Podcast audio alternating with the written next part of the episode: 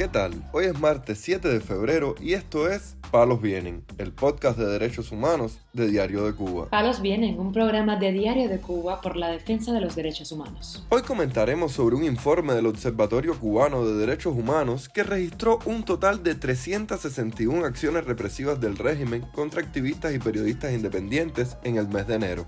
También comentaremos sobre varios casos de prisioneros políticos del 11 de julio que denuncian arbitrariedades en sus procesos judiciales. Por último, profundizaremos en un mensaje enviado desde la cárcel de Mar Verde por el opositor cubano José Daniel Ferrer al presidente de Estados Unidos, Joe Biden. Lo más relevante del día relacionado con los derechos humanos en Palos Vientos. El Observatorio Cubano de Derechos Humanos contabilizó 361 acciones represivas contra activistas y periodistas independientes durante el pasado mes de enero, según el más reciente informe de la organización publicado este lunes.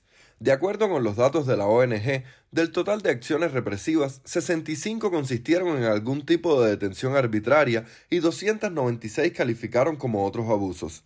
El reporte denunció que 70 activistas fueron sitiados en sus casas por la policía y 42 presos políticos fueron objetos de abusos en las cárceles, entre otros actos de amenazas, citaciones policiales, multas y hostigamiento. Por otra parte, un grupo de familiares de manifestantes del 11 de julio que permanecen en prisión caminaron este domingo en San José de las Lajas, provincia de Mayabeque, para pedir la libertad de sus hijos y de todos los presos políticos en la isla. Lisette Fonseca, madre del prisionero político Roberto Pérez Fonseca, dijo al respecto a Radio Televisión Martí. Voy caminando por las mismas calles que caminó mi pidiendo libertad y fue condenado a 10 años injustamente. Hoy vuelvo a hacer su mismo recorrido. Libertad para mi hijo Roberto Pérez Fonseca. Libertad para los presos políticos. También esta semana el activista y preso político Jorge Luis Rodríguez Valdés denunció en declaraciones a Cubanet la violación de sus derechos por parte de funcionarios del sistema judicial en el centro penitenciario de máximo rigor de Kilo 5, ubicado en Pinar del Río, donde también se encuentra el rapero cubano Michael Osorbo. En tanto, desde el centro penitenciario de máximo rigor combinado del Este, el cubano Alexander Guillermo Martínez Amoroso reclamó la revisión de su causa por las autoridades competentes, pues, según afirmó en declaraciones a Cubanet, fue condenado sin pruebas como manifestante del 12 de julio, a pesar de no haber participado en las protestas populares ocurridas ese día en la Guinera. Mientras, la madre del manifestante del 11 de julio, Jesús Guillén Esplugas, de 27 años de edad y activista de la Unión Patriótica de Cuba, denunció que su hijo lleva un año y medio encarcelado en un limbo legal, sin petición fiscal y sin juicio, por lo que presentó el viernes un habeas corpus en el Tribunal Provincial de La Habana, demandando su inmediata liberación, explicó a Radio Televisión Martí.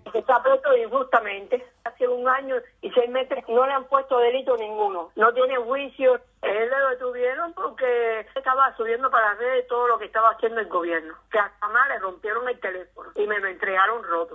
En tanto, el preso político del 11 de julio, Roberto Pérez Fonseca, salió recientemente de la celda de castigo en la que se encontraba recluido hacía más de cuatro meses, pero ahora presenta secuelas, sobre todo a nivel mental, según denunció su hermano, Alberto Fonseca.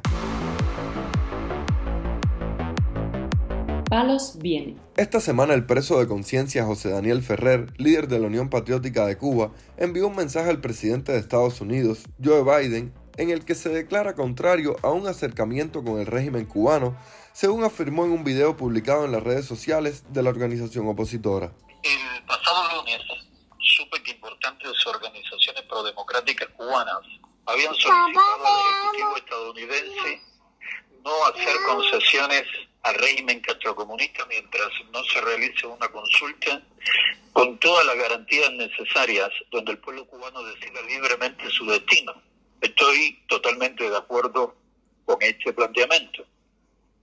Fui de los que apoyaron la política de la administración Obama hacia Cuba. Creí que se trataba de una seria negociación que traería mejoras en materia de derechos humanos en nuestra patria. Olvidé una máxima que nunca se debe olvidar. Los comunistas nunca son de fiar. Pronto nos dimos cuenta de que mientras Obama le tendía la mano al régimen, el régimen incrementaba la represión contra toda la sociedad civil independiente con la intención de acabar con toda manifestación de disidencia.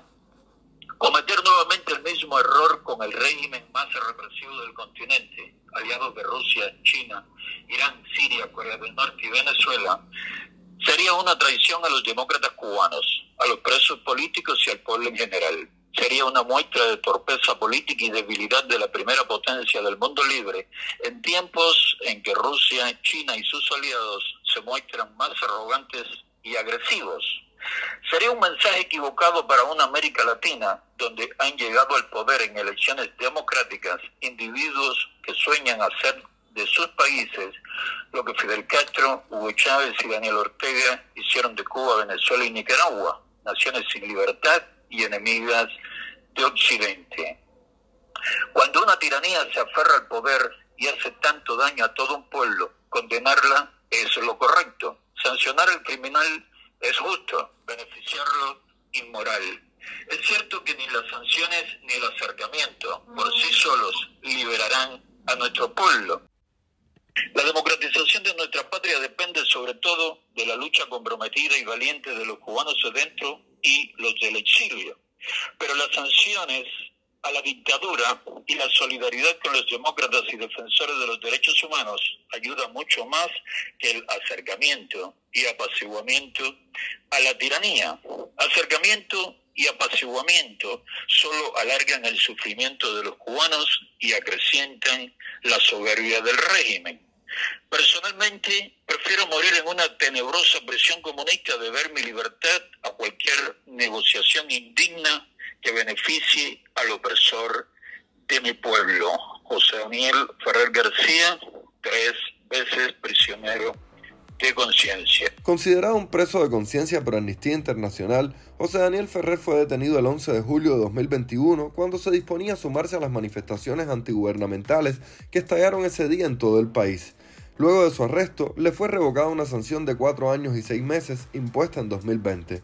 Ferrer también fue uno de los 75 presos políticos de la Primavera Negra de Cuba en 2003. Palos Vienen, un podcast de derechos humanos de Diario de Cuba con la producción y conducción de Mario Luis Reyes. Muchas gracias por acompañarnos este martes en Palos Vienen, el podcast de derechos humanos de Diario de Cuba. Pueden escucharnos en DDC Radio, Spotify, Google Podcast, Apple Podcast, Telegram y SoundCloud. Yo soy Mario Luis Reyes, mañana regresamos con más información.